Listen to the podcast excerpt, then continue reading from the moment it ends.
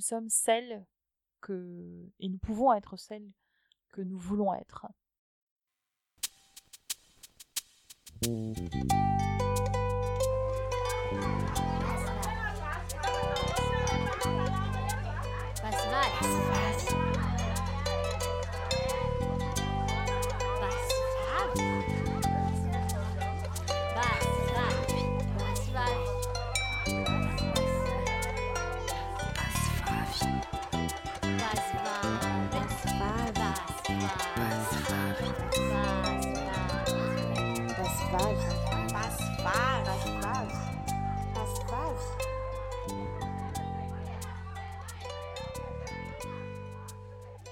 Bienvenue sur Basse. Cet épisode est spécial dans le sens où il a été en partie enregistré pendant la période du grand confinement. Bach est quelqu'un que je connais personnellement. Elle est mon mentor. Il n'y a aucune conversation, aucun rendez-vous qui ne m'a pas été bénéfique avec elle.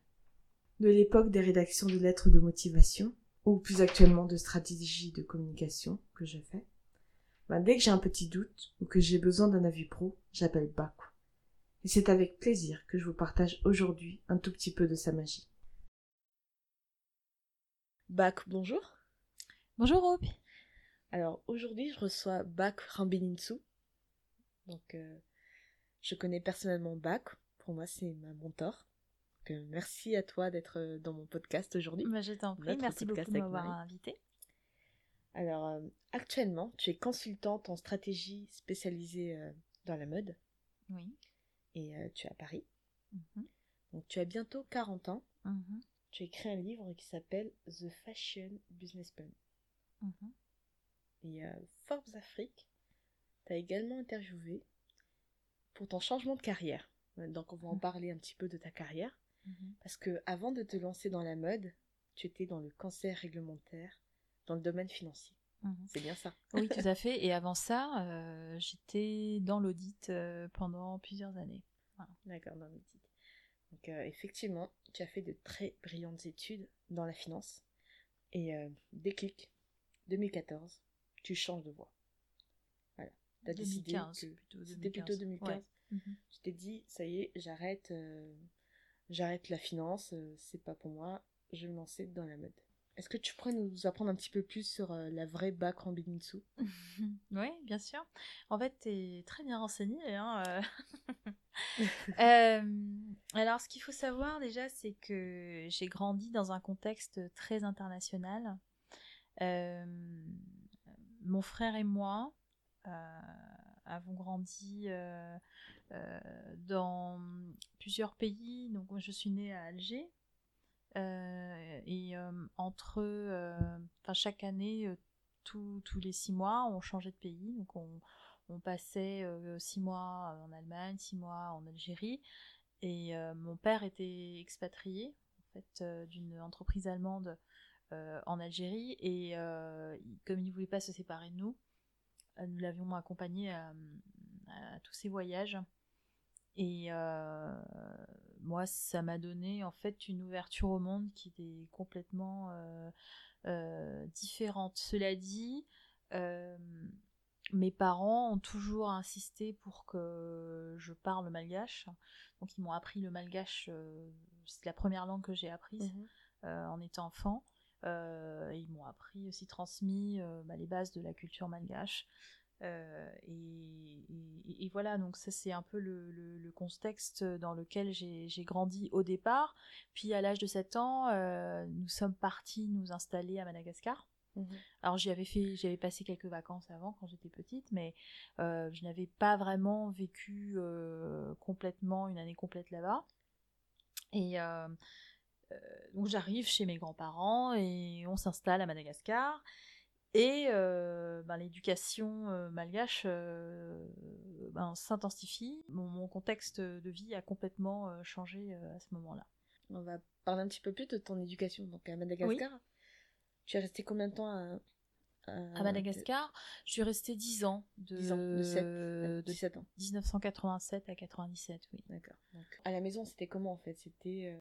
Alors après, euh, c'est vrai que par exemple, nous, on ne pouvait pas vraiment parler à table, on pouvait pas vraiment contredire les parents non plus. C'est l'obéissance d'abord. Il fallait obéir, il fallait respecter ses aînés. Euh, j'ai été aussi élevée euh, pour euh, être comment dire, une bonne maîtresse de maison. hein, voilà. Et je pense Mm. que in fine, euh, on m'a destinée à devenir euh, une, euh, une femme de plutôt accomplie, mais voilà, j'ai choisi de ne pas opter pour cette voie. Une femme d'accompli, qui tient bien sa maison, Exactement. bien mariée, avec des Mhm. enfants. Mhm. Et ce n'est pas du tout, Non. c'est pas du tout ce qui s'est passé. Ce n'est pas la voie que j'ai choisie. Je... Parfois, il m'arrive d'y penser, mais je, ne regrette pas. en fait. Donc ce n'était pas donc ta voix, c'était pas être euh, une femme d'eux à la maison, s'occuper de, tes enfants. Donc tu avais un autre destin en tête, c'est ça. Euh, oui, tout à fait. En fait, euh, étrangement, je, je peux concevoir, j'ai toujours pu concevoir qu'un jour peut-être je me marierais, mais je n'ai pas conçu, je ne voyais pas trop euh, d'enfants dans ma tête et je n'ai pas, je n'en ressens pas le, le, besoin comme euh, pourrait le le pensaient beaucoup de femmes et je, me suis sentie très bizarre, euh, enfin peut-être étrange par rapport à ça. Je me suis dit que j'étais peut-être anormale, mais voilà, c'est comme ça. Je ne sens pas le besoin d'avoir d'enfants. Donc tu n'es pas du tout anormal, tu as le droit de choisir en fait, ta vie.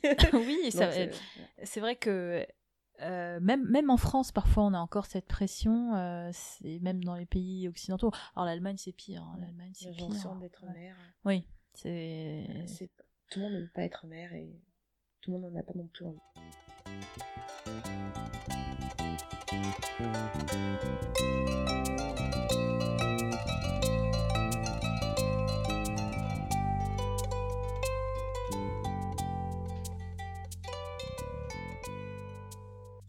Série de déclics dans ta vie.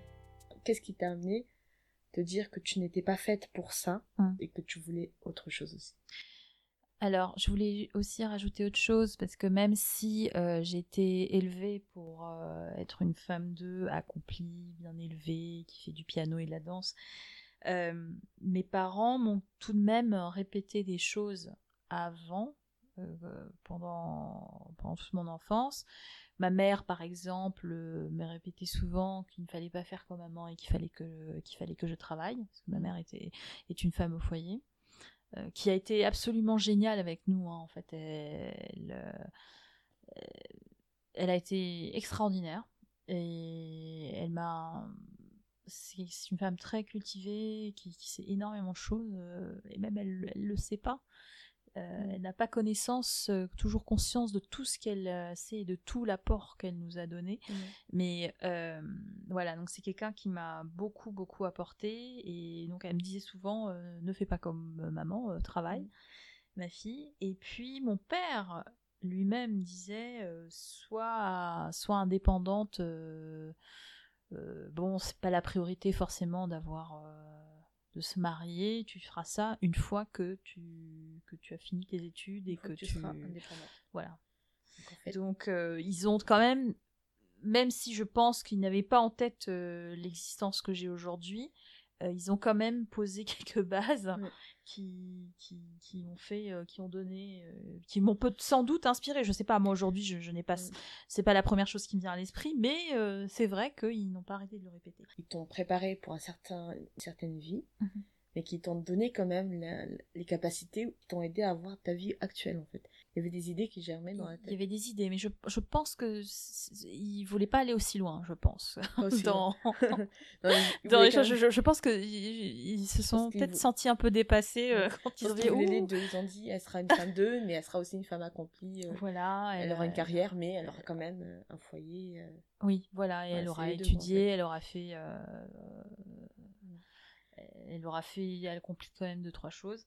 Euh, et voilà, moi, ce qui m'a beaucoup aidé aussi euh, depuis que je suis toute jeune, je ne sais pas pourquoi, mais à l'âge de 4 ans, j'avais une, j'ai une vision de moi-même euh, en femme d'affaires qui descend d'un avion et qui voyage. ça m'a aidé pendant toute mon adolescence jusqu'à mon baccalauréat pour euh, m'a décrocher la bourse d'excellence que j'ai décrochée qui m'a permis de faire mes études euh, par la suite. Euh, mais c'est vrai que cette vision-là, euh, je me suis beaucoup accrochée à ça pour, euh, pour continuer, pour, pour, pour pousser encore plus loin. Mm.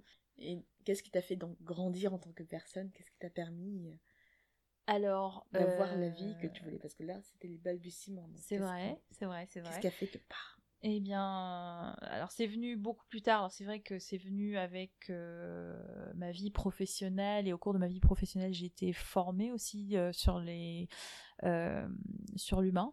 Donc mes capacités à, à diriger, par exemple, à avoir, à me faire confiance, voilà. Et je me suis fait aussi beaucoup coacher euh, durant toute ma vie. Euh, alors plus euh, ces dernières années, donc depuis 2015, euh, je suis allée voir un des plus grands coachs du monde qui s'appelle Tony Robbins. Et ça, ça a été un déclic pour moi, parce que un énorme déclic, ça a changé toute ma vie. Ça a vraiment changé toute ma vie. Il euh,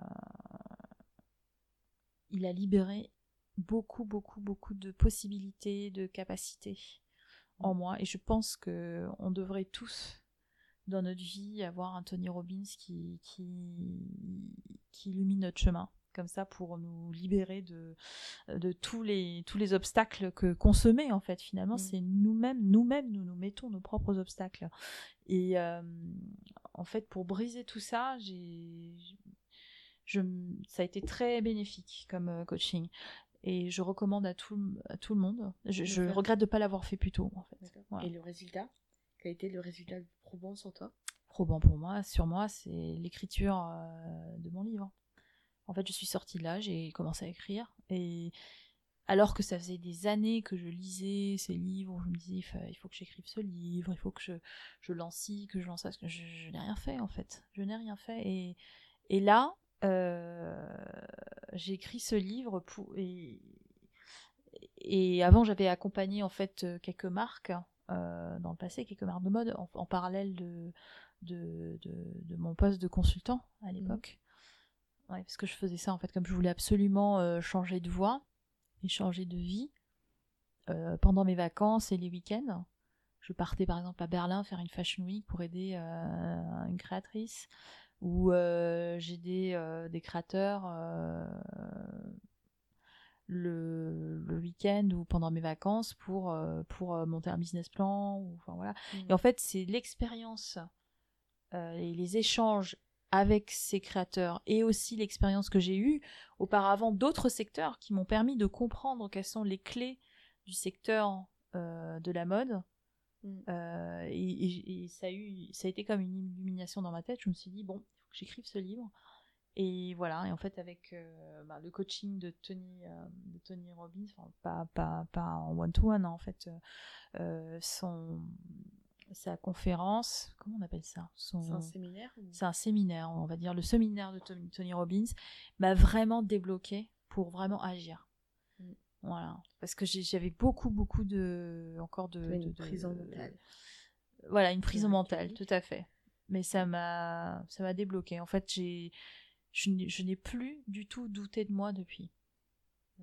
C'est fini, il n'y avait plus de doute parce que euh, on est, on est, on a énormément de pouvoir et de capacité.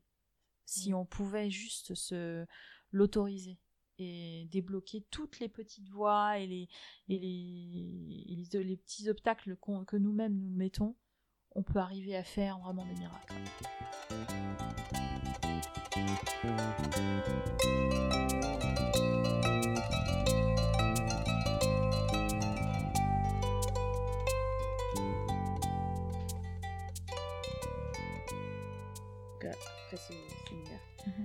Ça a été prolifique pour toi. Donc, tu as écrit un livre, Mhm. euh, tu as changé de domaine, donc tu es, tu t'es totalement investi dans la mode. Euh, oui, alors il y a autre chose aussi, c'est que c'est vrai que ce pas n'a pas été facile parce que euh, ma famille souhaitaient que je reste dans un cadre plus sécurisé, plus CDI, plus. Et moi, je n'en pouvais plus. J'avais, j'étais en plein burn-out. Je venais de perdre mon père en plus. Ça n'allait pas du tout. Et quand même, j'étais en pleine dépression. Je prenais des, je prenais des, médicaments. Et quand même, ils préféraient que je sois malheureuse comme ça, mais avec un CDI plutôt que euh, ben, plutôt que de me guérir et de prendre le temps de, de me détacher d'un contexte euh, comment dire, professionnel euh, Toxique. toxique, oui. Bon, mon patron s'était suicidé quand même. Enfin, voilà. Donc, Mm. euh, au lieu de, de me soutenir euh, dans cette démarche, il voulait que je reste là. C'était très difficile de se de s'affranchir aussi de Mm. ça. Mais en fait, ils avaient peur parce que pour eux, enfin, il fallait une sécurité financière, une sécurité Bien sûr, et je comprends. c'est- hein, mais c'est- enfin, une peur en fait de, de tous parents, je pense. de Non, non, je, comprends euh, tout à fait, mais perdre en fait leur autonomie. et- je vois, ça m'a pris du temps pour euh, voir euh, dans toutes ces peurs qui projetaient sur moi euh, tout l'amour qu'ils pouvaient me porter. En revanche, euh, bon, moi, il fallait bien que je sorte de là. Mm. Et je l'ai fait euh, en m'appuyant sur. euh, en changeant d'entourage. Pendant un certain temps, euh, voilà, j'ai pris ma dis- mes distances, aussi par rapport à ma famille, et euh, j'ai fréquenté ben, des personnes qui me. qui me soutenaient dans mon énergie aussi, parce que c'est une question d'énergie. Mm. En fait, j'avais l'impression d'être morte déjà, donc euh, c'est petit à petit, réanimée, en petit, fait, plutôt, tout ouais. à fait, tout à fait. Mais à un moment donné, quand on se sent comme ça, c'est important de d'avoir la force de faire le dernier geste qui, qui va qui va redonner une énergie, à savoir euh, débrancher la, la prise en fait. Et de se dire hop, allez, euh, c'est bon, je, je je repars sur autre chose et puis tant pis parce que là je ne vis plus, je ne respire plus, j'étouffe, j'étouffe et je, je n'existe plus là. Et je euh, ça n'aurait ça n'aurait pas été viable longtemps, je pense. Mm. En tout cas, ça a été bénéfique pour toi parce que tu as aussi enseigné dans une école de mode Tout très à fait. Mhm. Et euh, donc voilà, c'est euh, c'est important. En fait, c'est intéressant pour euh, toute construction de femme ou de personnes n'importe quel âge en fait de se dire que que, c'est ok de, de ne pas être bien dans dans un travail. On a le droit de ne pas on a le droit de ne pas vouloir rester dans un travail qui nous tue. On a le droit de- d'avoir des choix. Donc euh, ça c'est ce que tu as fait euh, il y a quelques années. Et Tout à fait. aujourd'hui, euh, peut-être qu'aujourd'hui, tu es plus épanoui qu'avant. Enfin, Oui. Tu parles d'un environnement toxique, stressant, de suicide, enfin, c'est Mhm. de ton employeur. Donc oui, c'était c'était vital pour toi de sortir de ce... Oui, on va pas rester là. et Enfin, en fait, c'est vivre, en fait. exactement. Et je pense que, alors, je, je comprends hein, les, les... euh, l'avantage de la sécurité de l'emploi, bien entendu, Mm. je, je comprends, mais je pense pas. Enfin, il faut pas le, le, le mettre euh, euh, avant la, la santé mentale ou sa santé euh, à soi. C'est très important de savoir se dire et avoir la force de se dire non. Là je me préserve parce que et encore moi je n'ai pas d'enfants mais imagine des gens Des qui, gens qui ont des enfants. euh, des familles qu'est-ce que tu fais? Tu Mm. pourris la vie de tout le monde euh, Pour avoir le courage et la confiance en soi. et il y a toujours des solutions. En fait, euh, aujourd'hui, on a plusieurs dispositifs euh, qui permettent de, de sortir de, de, de ce genre de situation. Enfin, Mm. voilà. Merci pour euh, tout ce que tu as dit. euh, c'est vraiment important pour beaucoup de gens. Parce que les burn-out, ça, ça arrive à tout le monde. Et euh, à n'importe qui, que ce soit une femme, homme, jeune ou âgé. On a toujours. enfin, faut pas oublier qu'il faut vivre. On, ne, on travaille pour vivre, mais on ne vit pas pour travailler. Oui, et puis surtout, je pense qu'on se culpabilise beaucoup parce que moi, je me souviens à l'époque, je me disais que j'étais pas euh, assez loyale, pas assez, euh, pas assez ci, pas assez ça. Fait, Et j'étais pas bien, enfin, alors que je n'étais pas bien, je n'étais pas bien, je, je, je n'allais pas bien. J'allais chez le client, euh, même chez le client, c'était pas, c'était pas bien pour le client non plus, parce Mm. que il voyait quelqu'un arriver euh, euh, qui était tout le temps en train de pleurer, c'est c'est pas possible. Ouais. Je- T'as un mantra aujourd'hui, c'est I'm enough, ce qui veut dire je suis assez. Mhm. Et euh, par rapport à ce que tu dis, euh, ce que tu disais, t'étais pas assez, en fait, t'avais pas. tu Oui, c'est vrai pas que. assez. Alors, c'est ce que je dis souvent, euh, qui choque beaucoup mes copines euh, françaises, c'est que quand on arrive, euh, quand j'arrive dans ma famille malgache, ils font un inventaire complet de ce qui va pas dès qu'ils me voient arriver à la porte. Euh, un coup, c'est les cheveux qui sont pas assez lisses. euh, un coup, c'est euh, ah bah dis donc, t'as pris.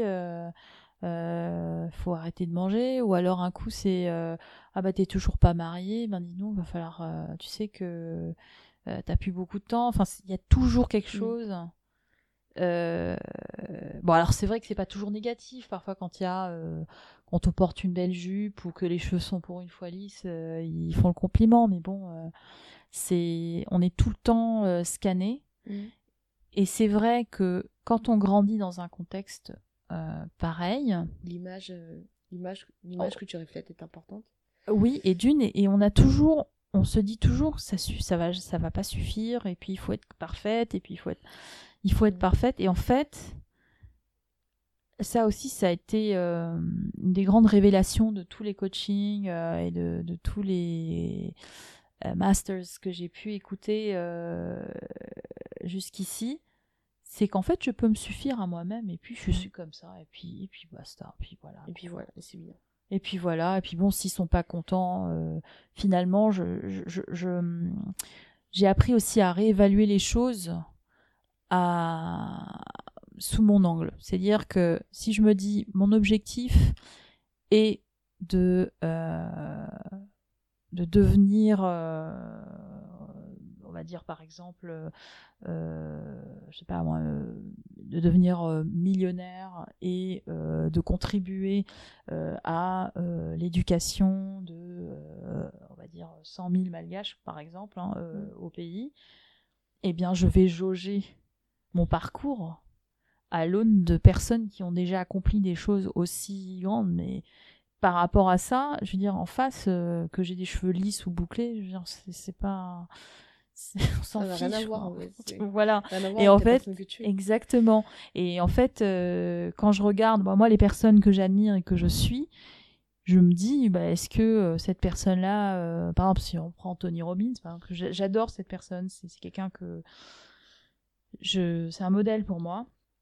Si cette personne-là euh, me voit, elle m'aurait dit, euh, en, en- si je rentrais euh, dans un appartement et qu'il me voit et qu'il me dit, il la première chose qu'il m'aurait dit, c'est pas, ah ben tiens, c'est, est-ce que t'es allé chez le coiffeur récemment? C'est pas Mm. cheveux lisses ou cheveux bouclés. Je pense qu'il s'en fiche. donc, à partir de ce moment-là, j'ai essayé de de reshifter la perception aussi. Ça, ça m'a permis de de donner de l'importance ou pas au retour qu'on me fait. Mm. Est-ce que c'est pertinent par rapport à ce que je veux obtenir? Non. Ben voilà. Mm. On next quoi. On disait aussi que ce genre de ce genre de réflexion aussi c'était souvent pour meubler les conversations parce que finalement euh, on va parler de quoi après? Oui, il y a ça, et je pense aussi que c'est c'est un miroir aussi de leur propre insécurité. Mm, c'est surtout ça Je pense que les gens ont beaucoup de mal à accepter le fait que qu'il y des qu'il a d'autres personnes qui se sont affranch- affranchies du cadre, et ils pensent Mm. que euh, on a peur. Mais de l'autre côté, une fois qu'on s'est affranchi, en fait, on est bien là, on est bien. Après, euh, bah, si après ils veulent me sortir de quoi que ce soit, ben peu importe, je, je m'en fiche. Je, je, je suis droite dans mes bottes, hein, je, je, je sais ce que je veux et, et ben tant pis. Ben, si, si on me rejette pour ça, ben tant pis.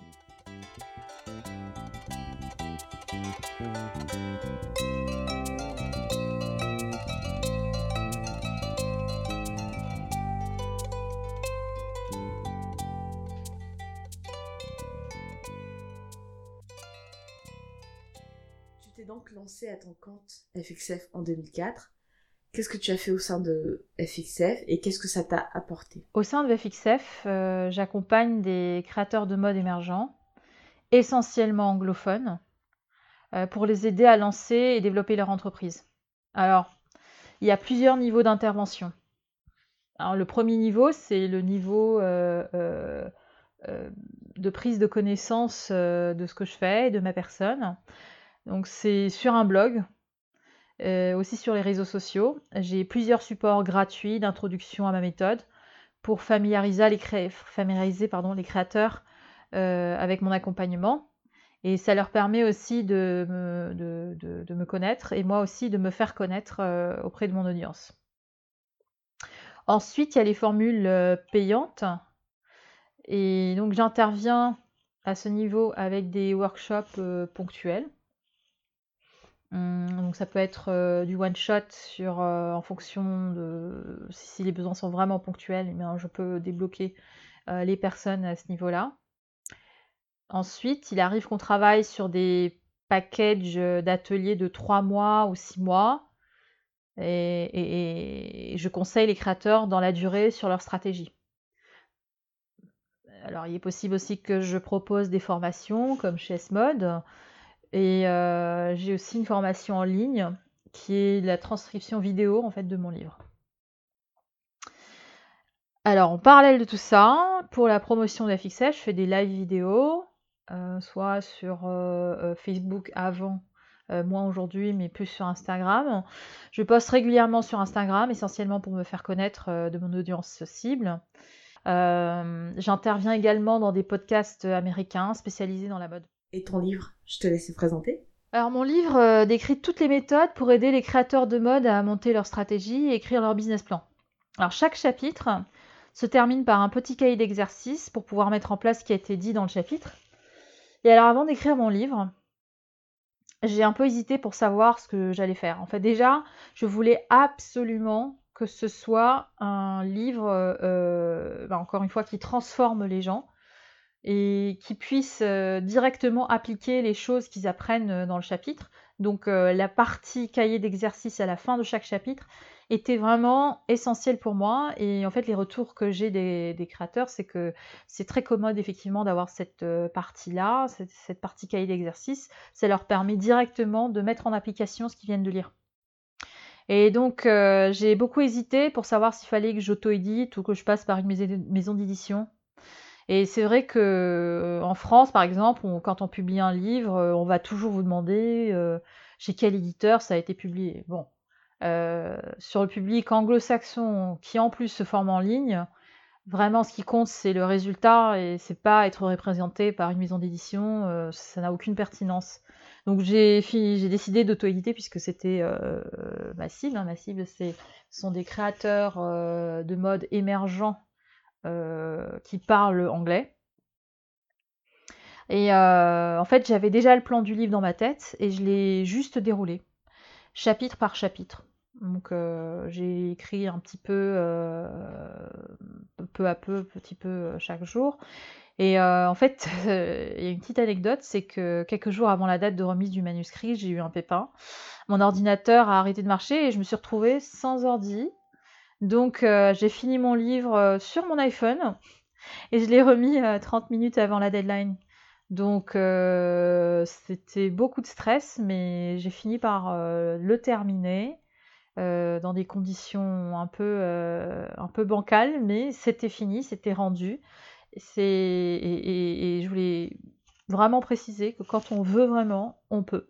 On va parler de ton parcours mode en dehors de FXF. Tu as donc intégré une sacro-sainte Fashion Week. Il faut que tu nous en parles. Et est-ce que tu as des tips pour nous afin qu'on puisse euh, bah, participer aussi à une Fashion Week? Alors c'est vrai que j'ai voulu faire une immersion totale pour mieux comprendre le secteur de l'intérieur. Donc euh, voilà, il, faut savoir en fait que pour beaucoup de choses, je passe euh, souvent par mon réseau. Alors à l'époque, je cherchais des créateurs qui cherchaient de l'aide euh, pendant leur défilé de mode. Et j'ai trouvé, je n'ai trouvé personne à Paris, mais dans mon réseau, une créatrice avait posté qu'elle partait participer à la Fashion Week à Berlin alors je lui ai directement proposé mon aide et elle m'a proposé de la rejoindre euh, pour l'aider dans le cadre de son défilé à Berlin. Donc elle-même était une créatrice euh, londonienne Et euh, elle faisait des, vêtements de, soirée avec toute la rigueur de, de- des, des- coupes londoniennes. Vraiment, c'était vraiment magnifique ce qu'elle faisait. Et donc, je suis partie à Berlin, je l'ai assistée et je l'ai aidée pour les essayages. J'ai aidé son équipe à faire en sorte que le défilé se déroule bien. Je l'ai aidé à résoudre les problèmes qu'il pouvait y avoir sur place. Par exemple, euh, recoudre un bouton qui lâche, euh, euh, trouver une paire d'escarpins, un mannequin qui chausse du 42 cinq minutes avant le défilé. elle m'avait aussi demandé de trouver 10 manières différentes de nouer une écharpe parce que le début du défilé devait, ne devait montrer que des écharpes. Euh, donc il a fallu trouver des manières originales de, les présenter. Euh, il a fallu aussi traduire les instructions de la créatrice à l'équipe allemande, puisque euh, certains n'étaient pas tout à fait, pas tout à fait à l'aise avec l'anglais. Donc voilà, c'était beaucoup de travaux d'intermédiation entre euh, les équipes euh, make-up et euh, hair and make-up et les mannequins et, et la créatrice. La deuxième année, la créatrice, donc je, suis- revenue à Berlin pour l'accompagner nouveau sur son défilé et elle m'a demandé de l'assister pour un photoshoot à Berlin pour un magazine de mode new-yorkais qui s'appelle Elements Magazine. Et euh, c'était vraiment très intéressant parce que j'ai pu assister euh, à un shooting photo, j'ai euh, aidé l'assistante à choisir les, les accessoires, accessoriser les tenues. Et c'est comme ça en fait que j'ai eu mon nom dans ma première parution presse mode. Alors c'était quelque chose pour moi parce que avant ça j'avais déjà été interviewée par la presse économique dans Entreprendre, dans le magazine Entreprendre à l'époque dans l'audit. Mais la mode, je n'avais pas encore eu de parution, donc là c'était vraiment une grande première. Euh, c'était vraiment pas la, même chose qu'avant, donc j'étais très très contente. Euh, j'avais euh, j'avais j'avais fait un gros zoom sur mon nom à l'époque, j'étais très contente. Alors pour rentrer dans les Fashion Week, il y a des gens qui conseillent de bien s'habiller d'attendre devant les lieux des défilés. Alors je sais pas honnêtement si ça marche ça, mais moi ça m'embêterait de, perdre mon temps, quoi, simplement. Donc je conseillerais plutôt de bien travailler son Instagram. Si c'est votre passion, alors lisez un maximum de choses sur le sujet et partagez là-dessus. Euh, faites un bel Instagram, un Instagram qui, qui- respire la mode en fait. Euh, c'est important d'avoir un point de vue aussi. Je conseillerais également de travailler votre réseau. Essayez le bénévolat dans le secteur. Si le secteur euh, vous intéresse vraiment, alors essayez de contacter les créateurs et de, de leur proposer euh, votre aide. Euh, surtout dans ce cas-là, soyez sérieux parce que vous ne savez jamais qui ce créateur connaît, euh, auprès de qui il peut vous introduire. Donc voilà, toujours faire attention à être professionnel. Euh, même si, euh, ben oui, bon, après j'ai plusieurs personnes qui me disent euh, oui, mais c'est quand même inadmissible, tout ce, euh, tout, tout ce, travail gratuit. Bon, je, je- et je leur dis voilà, vous êtes bénévole, euh, c'est à vous de savoir ce que vous voulez. Est-ce que vous le voulez vraiment? Donc, accumuler l'expérience, et puis euh, c'est un moyen comme un autre d'avoir cette expérience. Échanger, demander en échange euh, une, une recommandation, euh, euh, un- une évaluation. C'est ce que j'ai obtenu des personnes auprès de qui j'ai euh, travaillé en, j'ai été bénévole. Donc euh, voilà, Euh, faites-vous des contacts comme ça et rapprochez-vous de, personnes de, l'univers de la mode. Tu as également enseigné à l'ESMOD, une école de mode. Est-ce que tu peux nous parler de ton cours, l'intitulé du cours, et surtout ton expérience en tant qu'enseignante, en fait? Alors mon cours s'appelait euh, Stratégie et business plan. Euh, beaucoup d'étudiants étaient plutôt créatifs au marketing puisque euh, ils étaient en phase de devenir brand manager. Donc c'était le, titre du diplôme qui- qu'ils obtenaient en bac plus euh, 5. Et ils étaient plutôt donc créatifs et marketing en termes de profil. Et c'est plutôt des gens qui avaient peur des chiffres. Alors, euh, j'avais juste 10 heures avec eux, soit 5, heures- 5 cours de 2 heures, pour leur apprendre des choses très techniques euh, en finance et leur faire passer des, examens en plus. Donc de mon expérience, euh, le meilleur moyen d'assimiler quelque chose qu'on ne connaît pas encore, c'est l'immersion et les jeux. Alors je leur ai fait faire des études de cas à chaque devoir, je faisais des jeux de rôle où je leur faisais simuler une équipe créative d'un côté qui présentait devant des investisseurs de l'autre côté. Bah, eux, il y, a une, partie des élèves qui jouaient les, créatifs et l'autre partie qui jouait les investisseurs. Et pour chaque copie, que je corrigeais, je trouvais des points positifs et des points d'amélioration. Sinon, j'avais fait un Monopoly Mode aussi pour euh, leur apprendre à remplir des états financiers. Alors j'ai eu de très bons retours euh, et de très bons résultats avec les élèves. Ils m'ont fait de, bonnes évaluations. Et moi, ça m'a permis aussi de mieux comprendre leurs peurs euh, et la peur qu'on peut avoir en tant que créatif et ce que je pouvais apporter pour y remédier. Et parfois, ce n'est pas forcément de la connaissance dont ils avaient besoin, mais de l'assurance en soi, de, ne plus avoir peur. En fait, le manque de confiance, la peur, ça bloque énormément pour l'apprentissage. Donc mon premier travail, euh, à, cette époque, mais aussi maintenant quand j'interviens avec les créateurs, mon premier travail, c'est de casser euh, la peur. Casser les, les, les, émotions bloquantes. Et je garde l'info croustillante. Forbes Afrique t'a interviewé. Alors, ta réaction, enfin, quelle a été, euh, ta réaction par rapport à ça? Euh, Eh bien, en fait, c'était un peu inattendu parce que hum, j'ai eu une demande d'un journaliste sur LinkedIn parce que quand j'ai commencé à Fixef, j'ai eu un énorme boom euh, au niveau de la visibilité sur LinkedIn. Et ça a attiré l'attention de ce journaliste de Forbes Afrique qui m'a euh, tout de suite euh, euh, demander une interview. Et ben, c'était un grand honneur pour moi. J'ai trouvé ça vraiment extraordinaire. J'étais très intimidée.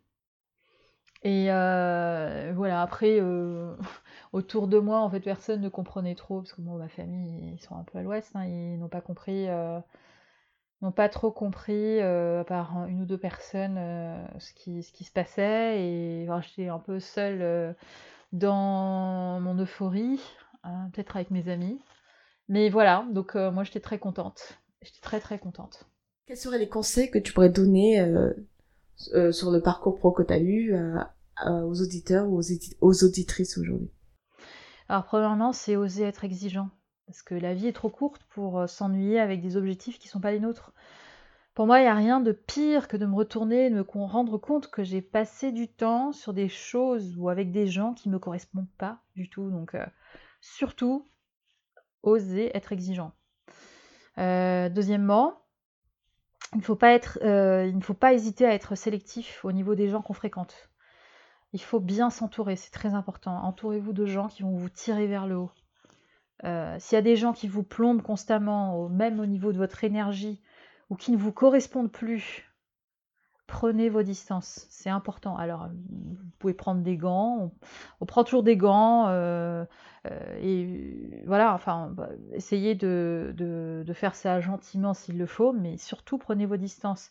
Alors, Souvent, on veut pas vexer les gens, mais moi, je me rends compte de plus en plus qu'on fait du, on se fait du souci pour pas grand-chose, en fait, parce que les gens n'en ont rien à faire. Alors, bien entendu, on met les formes sur nos retours, mais il faut pas hésiter à écouter son cœur. Si on a besoin de prendre de la distance, prenez de la distance. C'est important. Euh, troisièmement, quand ça coince et qu'on n'arrive pas à avancer, il faut se donner les moyens de payer pour se faire accompagner par les meilleurs. Parce que c'est comme ça qu'on va gagner du temps et qu'on va gagner en expertise. Euh, moi, chez moi, quand ça a bloqué pour commencer mon projet, j'ai emprunté des fonds auprès d'une de mes amies pour aller voir Tony Robbins. Et par la suite, quand je n'arrivais pas à avancer sur le marketing digital et que je n'arrivais pas à vendre en ligne, j'ai pris un abonnement auprès de leaders du secteur pour apprendre exactement comment faire. Parce que ça m'a permis de gagner énormément de temps au lieu d'essayer de la louper mon coche à chaque fois. Euh, eh bien, j'ai préféré euh, euh prendre le raccourci, payer ce qu'il faut payer, apprendre et puis euh, appliquer et, continuer mon chemin. Et en fait, je continue d'apprendre de, ces mêmes mentors business sans aucun regret. En fait, voilà, si vous prenez les bons, vous ne regretterez pas. Que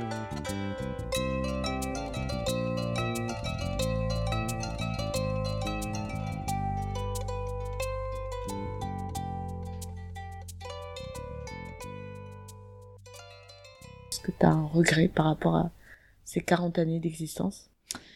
J'ai un seul regret depuis allez, 10 ans. Euh, en fait, euh, quand j'avais 28 ans, je me suis mise avec euh, un homme. Euh, je suis sortie avec euh, quelqu'un et je suis restée euh, trois ans avec. Et c'était trois ans de trop. je, regrette ces trois années parce que j'aurais pu partir beaucoup plus tôt. C'était une époque où je me suis dit qu'il fallait que je me marie parce que j'avais cet idéal d'être mariée à 30 ans, euh, Mm. avec euh, un enfant à 31. Enfin, voilà, j'avais tout un plan qui était déjà euh, déroulé dans ma tête, mais ça c'est pas, ça s'est pas fait comme ça, et c'est pour ça que je me suis accrochée à cette relation pendant trois ans. Je suis restée là, Mm. mais À faire croire que ça allait bien. à essayer, à forcer pour que ça marche, Mm. mais ça marchait pas en fait. Parce que c'était pas le bon. C'était pas le bon. Mais, mais je le savais que c'était pas le bon, mais je, je forçais pour que ça marche et, ça a duré trois ans comme ça. Et en fait, c'était ridicule et je m'en suis énormément voulu pour ça. En fait, tu t'es mis. Je pensais au début quand t'avais mis une pression, mais en fait, c'est toi qui t'es mis la pression en disant il faut que je sois mariée à 30 ans. C'était les deux. C'était les euh, deux. Voilà. C'était les deux parce que, euh, bien sûr, euh, à partir de euh, 23-24, on a commencé à me demander quand est-ce que j'allais me marier. euh, Mm. euh, depuis, voilà. Donc, pff, à l'époque, j'étais dans la course parce que je me dis oui, oui, effectivement, machin, mais là, pff, en fait, c'était ridicule et c'était juste quelqu'un qui ne m'allait pas du tout et c'est trois ans de ma vie que je ne récupérerai jamais. Et en même temps, euh, voilà, ben, c'est là. Donc, euh, ça m'a pris des années hein, pour euh, me pardonner d'avoir, euh, de pas être partie plus tôt. Et je lui en voulais aussi beaucoup, euh, beaucoup à lui au début, mais bon, finalement, c'est c'est mon choix en fait. C'est, il faut se réapproprier ses choix. C'est très important. Tu en as retenu quoi en fait de, de cette histoire? Enfin, Est-ce que tu tu t'es construit des, des, des, euh, des réactions de défense aussi par rapport à ça ou des leçons ou... Qu'est-ce que t'en as retenu de cette mauvaise expérience alors? Beaucoup de lucidité, en fait, euh, une conscience de moi et de, de ce que je ressens qui est, qui, qui est forte. Et quand je vois quelqu'un, je peux tout de suite, déjà dès- assez rapidement, me dire si, si, si ça va aller ou pas. Et je ne perds pas de temps, je ne perds plus de temps. Tu as développé un instinct de survie, un instinct de un instinct critique. Un instinct pour euh, préserver mon temps. voilà, parce que Voilà. tu as perdu du temps. Exactement. Je vais te poser la question qui fâche. Mariage, enfant? Faut que je la pose. Parce que Euh, peut-être un jour. Alors euh, oui, en ce moment, alors j'ai la chance d'être avec quelqu'un de de très bien, un homme vraiment super. Mais je sais pas, on verra. euh, peut-être, Mm. peut-être pas. C'est. Mais je n'ai jamais ressenti ça. J'ai jamais ressenti en moi le le besoin ni la pression de d'enfanter.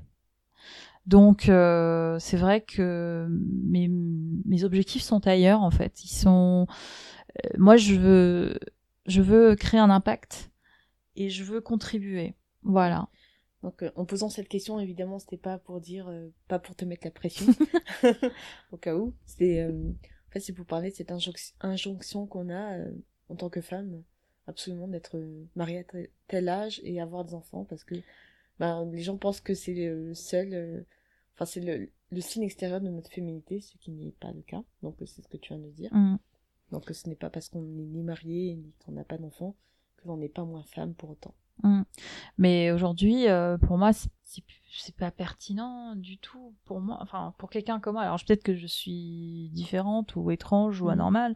Enfin, non, tu es normale, tout à fait normale. Mais euh, je ne, ma féminité ne passe pas par euh, la mienne en tout cas, hein, personnellement, Mm. Euh, ne passe pas par euh, par la maternité. euh. alors peut-être que je n'exclus pas, peut-être que dans un an je serai enceinte, je sais pas. hein, Mm, faut- bien sûr. et je, ne- je ne l'exclus pas. Et si, si j'en ai envie, euh, voilà. Mm. Mais aujourd'hui, euh, c'est pas c'est pas encore à l'ordre du jour. Et ce- ça ne le serait peut-être jamais. Je ne sais pas. Et, euh, et voilà, on, on- on est qui, qui on est et on est, euh, nous sommes celles que, et nous pouvons être celles que nous voulons être. Est-ce que tu as un petit conseil à donner à nos auditrices, auditeurs Quelques enseignements que, que Bac Rambinity vous pourrait donner? Et surtout, est-ce que tu aurais des conseils à donner à la jeune femme, à la jeune Bac de 28 ans que tu étais? Hmm. Alors, à toutes euh, nos auditrices, je dirais, hmm, je conseillerais de, de, de vous écouter. Faites-vous confiance. Nous avons un radar en interne qui fonctionne très bien. Euh, donc, euh, écoutez, écoutez-vous plus souvent. Euh, donnez-vous, faites-vous ce cadeau. Parce que si vous ne le faites pas pour vous, personne ne le fera. Donc, euh, euh, parfois, euh, les personnes autour de vous ne vous soutiendront pas dans ce que vous souhaitez obtenir ou ce que vous souhaitez, ce que vous poursuivez dans la vie, eh bien c'est pas grave. Alors je sais que c'est dur, mais sortez de là, trouvez-vous d'autres amis.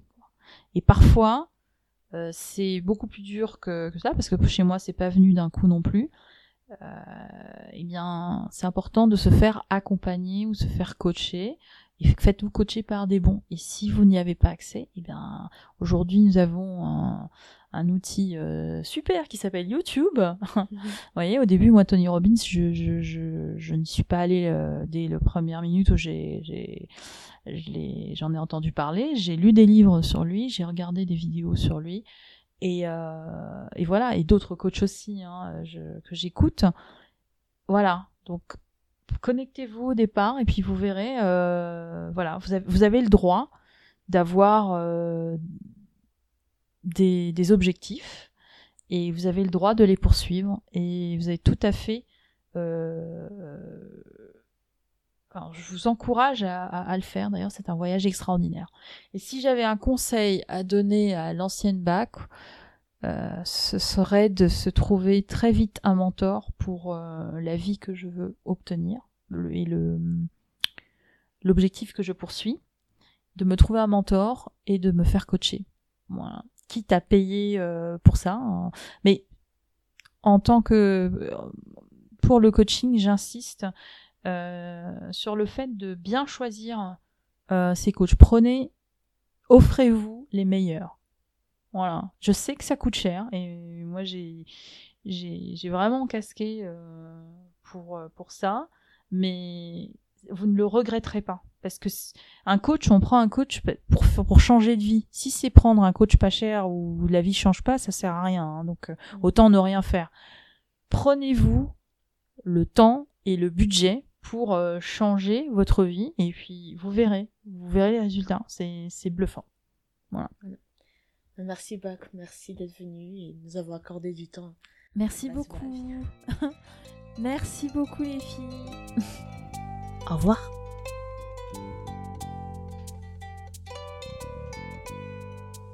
Toi aussi, sois basse partage autour de toi, parle-en à tes copines et surtout, donne-nous ton avis.